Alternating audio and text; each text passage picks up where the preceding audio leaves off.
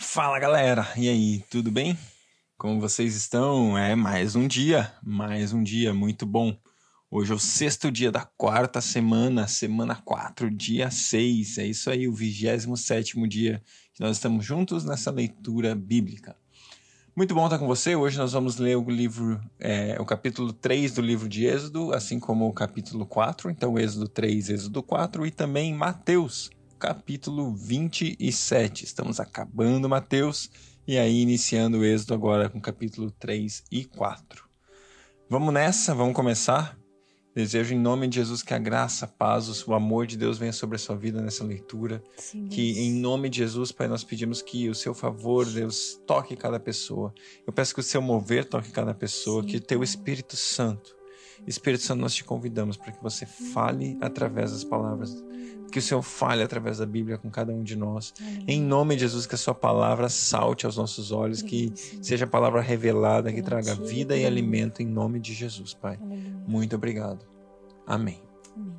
Êxodo 3 Moisés pastoreava o rebanho do seu sogro Jetro, que era sacerdote de Midian. Um dia levou o rebanho para o outro lado do deserto e chegou a Horebe, o monte de Deus. Ali o anjo do Senhor lhe apareceu numa chama de fogo que saía do meio de uma sarça. Moisés viu que, embora a sarça estivesse em chamas, não era consumida pelo fogo. Que impressionante, pensou. Por que a sarça não se queima? Vou ver isso de perto. O Senhor viu que ele se aproximava para observar, e então, do meio da sarça, Deus o chamou: Moisés, Moisés. Eis-me aqui, respondeu ele. Então disse Deus: Não se aproxime. Tire as sandálias dos seus pés, pois o lugar em que você está é terra santa.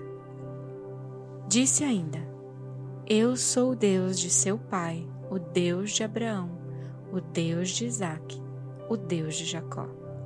Então Moisés cobriu o rosto, pois teve medo de olhar para Deus. Disse o Senhor: De fato, tenho visto a opressão sobre o meu povo no Egito tenho escutado o seu clamor por causa dos seus feitores e sei quanto eles estão sofrendo. Por isso desci para livrá-los das mãos dos egípcios e tirá-los daqui para uma terra boa e vasta, onde há leite e mel com fartura, a terra dos cananeus, dos hititas, dos amorreus, dos ferezeus, dos heveus e dos jebuseus. Pois agora o clamor dos israelitas chegou a mim, e tenho visto como os egípcios os oprimem. Vá, vá agora, eu o envio ao Faraó para tirar do Egito o meu povo, os israelitas. Moisés, porém, respondeu a Deus: Quem sou eu para apresentar-me ao Faraó e tirar os israelitas do Egito? Deus afirmou: Eu estarei com você esta é a prova de que sou eu quem o envia. Quando você tirar o povo do Egito, vocês prestarão culto a Deus neste monte. E Moisés perguntou: Quando eu chegar diante dos israelitas e lhe disser: O Deus dos seus antepassados me enviou a vocês, e lhes perguntarem: Qual é o nome dele? Que lhes direi? Disse Deus a Moisés: Eu sou o que sou. É isto que você dirá aos israelitas. Eu sou, me enviou a vocês. Disse também Deus a Moisés: Diga aos israelitas: O Senhor, o Deus dos seus antepassados, o Deus de Abraão, o Deus de Isaac, o Deus de Jacó, enviou-me a vocês. Esse é o meu nome para sempre, nome pelo qual serei lembrado de geração em geração. Vá, reúna as autoridades de Israel e diga-lhes: o Senhor, o Deus dos seus antepassados, o Deus de Abraão, de Isaac e de Jacó, apareceu-me a mim e disse: Eu virei em auxílio de vocês, pois vi o que tem sido feito a vocês no Egito. Prometi tirá-los da opressão do Egito para a terra dos cananeus, dos etitas, dos amorreus, dos ferezeus, dos heveus e dos jebuseus, terra onde há leite e mel com fartura. As autoridades de Israel o atenderão. Depois você irá com elas ao rei do Egito e lhes dirá: O Senhor, o Deus dos Hebreus, veio ao nosso encontro. Agora deixe-nos fazer uma caminhada de três dias, adentrando o deserto, para oferecermos sacrifícios ao Senhor, nosso Deus. Eu sei que o rei do Egito não os deixará sair, a não ser que uma poderosa mão o force. Por isso, estenderei a minha mão e ferirei os egípcios com todas as maravilhas que realizarei no meio deles. Depois disso, ele os deixará sair. E farei que os egípcios tenham boa vontade para com o povo, de modo que quando vocês saírem, não sairão de mãos vazias. Todas todas as israelitas pedirão às suas vizinhas e às mulheres que tiverem hospedando em sua casa objetos de prata, de ouro e roupas, que vocês porão em seus filhos e em suas filhas, assim vocês despojarão os egípcios. Moisés respondeu: E se eles não acreditarem em mim, nem quiserem me ouvir e disserem: O Senhor não apareceu a você? Então o Senhor lhe perguntou: Que é isso em sua mão? Uma vara, respondeu ele. Disse o Senhor: Jogue-a no chão. Moisés jogou-a e ela se transformou numa serpente. Moisés fugiu dela, mas o Senhor lhe disse: Estenda a mão e pegue-a pela cauda.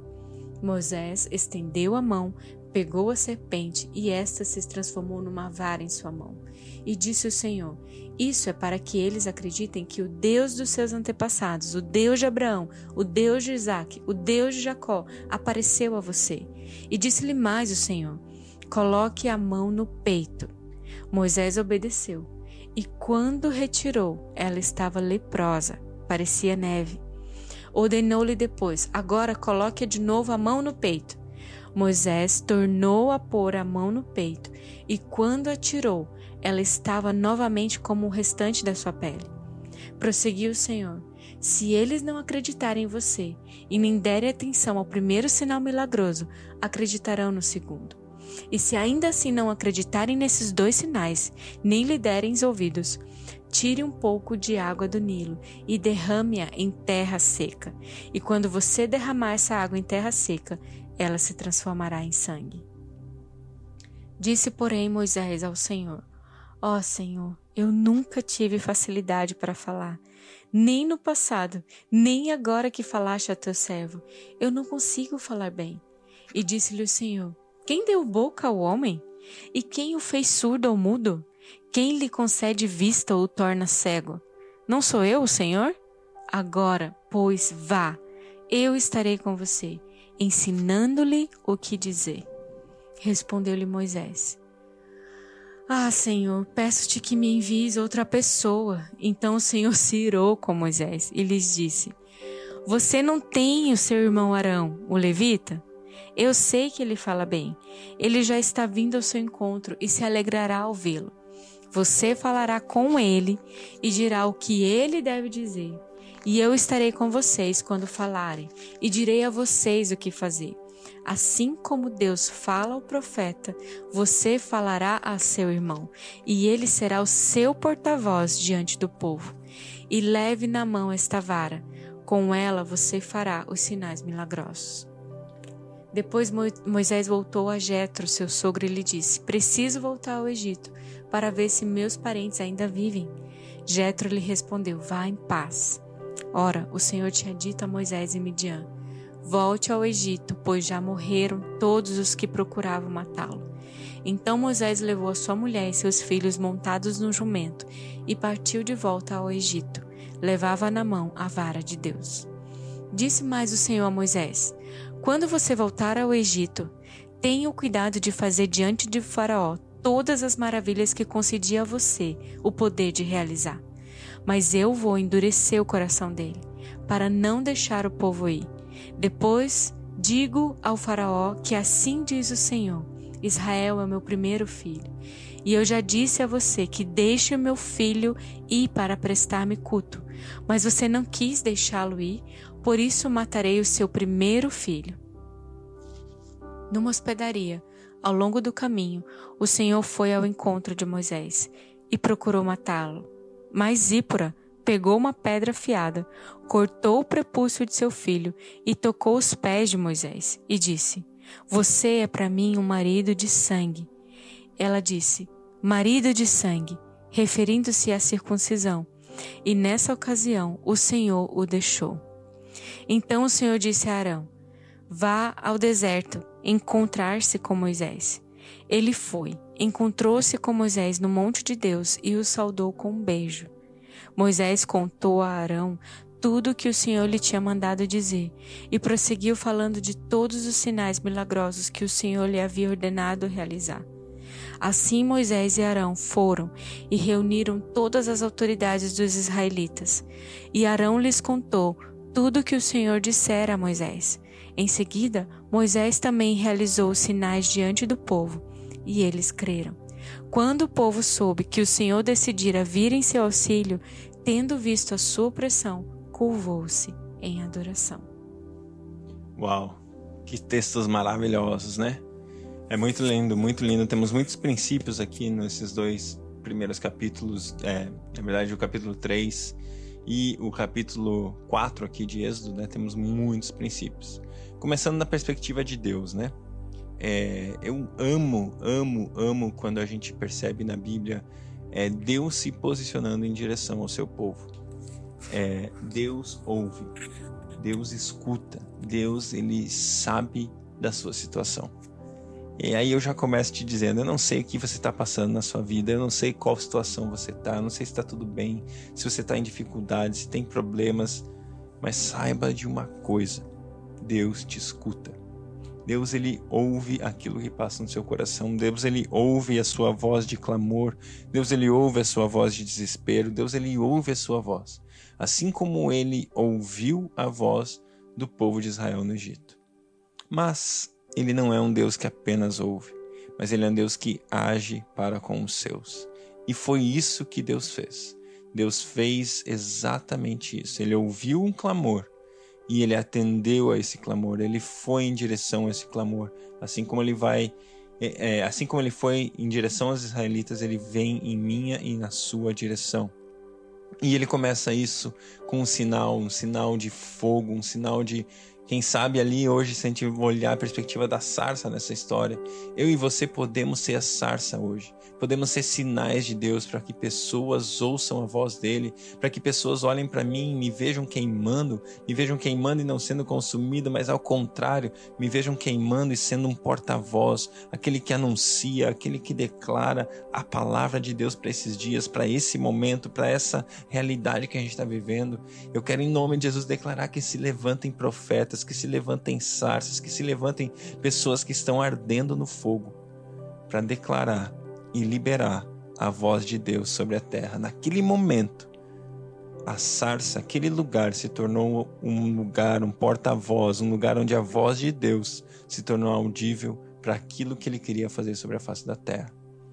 E aí vem o nosso Deus falando com Moisés, Moisés ali se entregando a ele, se rendendo a ele de uma maneira é, interessante, né? até mesmo questionando algumas coisas, mas Deus ele, ele fala com Moisés e ele fala o seu nome. Eu sou. Eu sou. E é lindo ver quando Deus fala eu sou, porque ele fala assim: o tempo não existe para mim. É, a, a circunstância atual, eu estou acima dela. Eu sou soberano, eu estou acima de tudo o que há na terra, nos céus, no mar. Eu sou eu sou, mas e, e, ainda ele traz muito o poder, ele fala muito daquilo que de quem ele foi no passado em relação aos, a Abraão, Isaac e Jacó. Então Deus estava falando assim: olha, Moisés, eu sou, eu sou aquele Deus que agiu na vida de Abraão, eu sou aquele Deus que agiu na vida de Isaac, também na vida de Israel. E o que eu fiz antes, eu vou fazer de novo, porque eu sou, eu sou o mesmo ontem, hoje, sempre. Eu sou e Ele é eu sou na sua vida também. Em nome de Jesus eu quero te dizer: o Deus de Abraão, o Deus de Isaac, o Deus de Jacó, Ele é. Ele é o meu Deus e Ele é o seu Deus. Mateus 27. De manhã cedo, todos os chefes dos sacerdotes e líderes religiosos do povo tomaram a decisão de condenar Jesus à morte. E, amarrando-o, levaram-no e o entregaram a Pilatos, o governador. Quando Judas que havia traído, viu que Jesus fora condenado, foi tomado de remorso e devolveu aos chefes dos sacerdotes e aos líderes religiosos as trinta moedas de prata, e disse: Pequei, pois traí sangue inocente. E eles retrucaram: Que nos importa? A responsabilidade é sua. Então Judas jogou o dinheiro dentro do templo e, saindo, foi e enforcou-se. Os chefes dos sacerdotes ajuntaram as moedas e disseram: É contra a lei colocar esse dinheiro no tesouro, visto que é preço de sangue. Então decidiram usar aquele dinheiro para comprar o campo do oleiro para cemitério de estrangeiros. Por isso ele se chama Campo de Sangue até o dia de hoje. Então se cumpriu o que fora dito pelo profeta Jeremias: Tomaram as trinta moedas de prata, preço que foi avaliado pelo povo de Israel, e as usaram para comprar o campo do oleiro, como o Senhor me havia ordenado. Jesus foi posto diante do governador e este lhe perguntou: Você é o rei dos judeus? Respondeu-lhe Jesus: Tu o dizes. Acusado pelos chefes dos sacerdotes e pelos líderes religiosos, ele nada respondeu. Então Pilatos perguntou: Você não ouve a acusação que eles estão fazendo contra você? Mas Jesus não respondeu nenhuma palavra, de modo que o governador ficou muito impressionado. Por ocasião da festa, era costume do governador soltar um prisioneiro escolhido pela multidão. Eles tinham naquela ocasião um prisioneiro muito conhecido chamado Barrabás. Pilatos perguntou à multidão que ali se havia reunido: Qual destes vocês querem que solte? Barrabás ou Jesus, chamado Cristo? Porque sabia que o haviam entregado por inveja. Estando Pilatos sentado no tribunal, sua mulher lhe enviou uma mensagem: Não se envolva com este inocente, porque hoje em sonhos sofri muito por causa dele. Mas os chefes dos sacerdotes e os líderes religiosos convenceram a multidão que pedissem Barrabás e mandasse executar Jesus. Então perguntou ao governador: Qual dos dois vocês querem que eu solte? Responderam eles: Barrabás. Perguntou Pilatos: que farei então com Jesus, chamado Cristo? E eles responderam: Crucifica-o. Por quê? Que crime ele cometeu? perguntou Pilatos. Mas eles gritaram ainda mais: Crucifica-o, crucifica-o. Quando Pilatos percebeu que não estava obtendo nenhum resultado, mas ao contrário, estava se iniciando um tumulto, mandou trazer a água, lavou as mãos diante da multidão e disse: Estou inocente do sangue desse homem a responsabilidade é de vocês. Todo o povo respondeu: Que o sangue dele caia sobre nós e sobre nossos filhos. Então Pilatos soltou Barrabás, mandou açoitar Jesus e o entregou para ser crucificado. Então os soldados do governador levaram Jesus e reuniram toda a tropa ao seu redor. Tiraram-lhe as vestes e puseram nele um manto vermelho.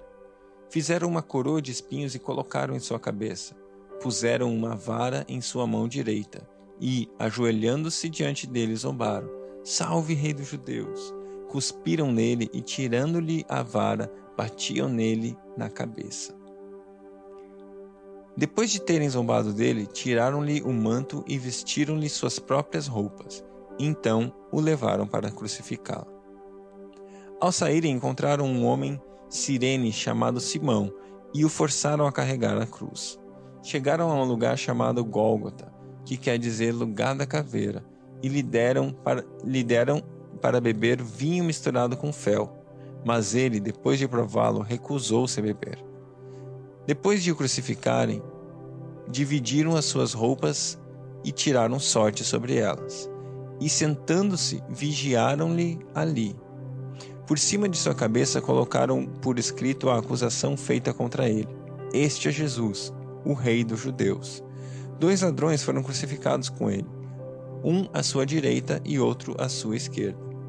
Os que passavam lançavam-lhe insultos, balançando a cabeça e dizendo: Você que destrói o templo e reedifica em três dias, salve-se, desça da cruz se você é filho de Deus.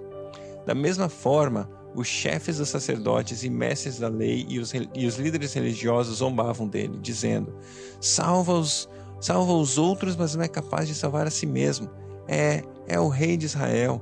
Desça agora da cruz e creremos nele. Ele confiou em Deus. Que Deus o salve agora, se dele tem compaixão, pois disse: Sou filho de Deus. Igualmente insultaram, insultavam os ladrões que haviam sido crucificados com ele. Houve trevas sobre a terra, do meio-dia às três horas da tarde. Por volta das três horas da tarde, Jesus bradou em alta voz: Eloi, Eloi, lama sabachthani, que quer dizer: Meu Deus, meu Deus, por que me abandonaste? Quando alguns dos que estavam ali ouviram isso, disseram: Ele está chamando Elias. Imediatamente um deles correu em busca de uma esponja, embebeu em vinagre e colocou na ponta de uma vara e deu para Jesus beber. Mas os outros disseram: Deixe-nos, vejamos se Elias vem salvá-lo. Depois de ter bradado novamente em alta voz, Jesus entregou o seu espírito. Naquele momento, o véu do santuário rasgou-se em duas partes, do alto a baixo. A terra tremeu e as rochas partiram. Os sepulcros se abriram e corpos de muitos santos que tinham morrido foram ressuscitados. E saindo dos sepulcros, depois da ressurreição de Jesus, entraram na Cidade Santa e apareceram a muitos. Quando o centurião e os que ele e os que estavam vigiando Jesus viram o terremoto e tudo o que havia acontecido, ficaram aterrorizados e exclamaram: Verdadeiramente esse era o filho de Deus. Muitas mulheres estavam ali observando de longe. Elas haviam seguido Jesus desde a Galiléia para o servir. Entre elas estavam Maria Madalena, Maria, mãe de Tiago e de José, e a mãe dos filhos de Zebedeu. Ao cair da tarde, chegou um homem rico de Arimateia, chamado José, que se tornara discípulo de Jesus. Dirigindo-se a Pilatos, pediu o corpo de Jesus e Pilatos ordenou que lhe fosse entregue. José tomou o corpo, envolveu num lençol limpo de linho e colocou-o num sepulcro novo, que ele havia mandado cavar na rocha. E, fazendo rolar uma pedra grande sobre a entrada do sepulcro, retirou-se. Maria Madalena e a outra Maria estavam assentadas ali, em frente ao sepulcro. No dia seguinte, isto é, no sábado, os chefes dos sacerdotes e os fariseus dirigiram-se a Pilatos e disseram: Senhor, lembra-nos que, enquanto ainda estava vivo aquele impostor, disse: Depois de três dias ressuscitarei? Ordena, pois, que o sepulcro dele seja guardado até o terceiro dia, para que não venham seus discípulos e, roubando o corpo, digam ao povo que ele ressuscitou dentre os mortos. Esse é o último engano, esse último engano será pior do que o primeiro. Levem um des destacamento, respondeu Pilatos. Podem ir e mantenham o sepulcro em segurança como acharem melhor. Eles foram e armaram um esquema de segurança no sepulcro, e além de deixarem um, um destacamento montado guarda, lacraram a pedra.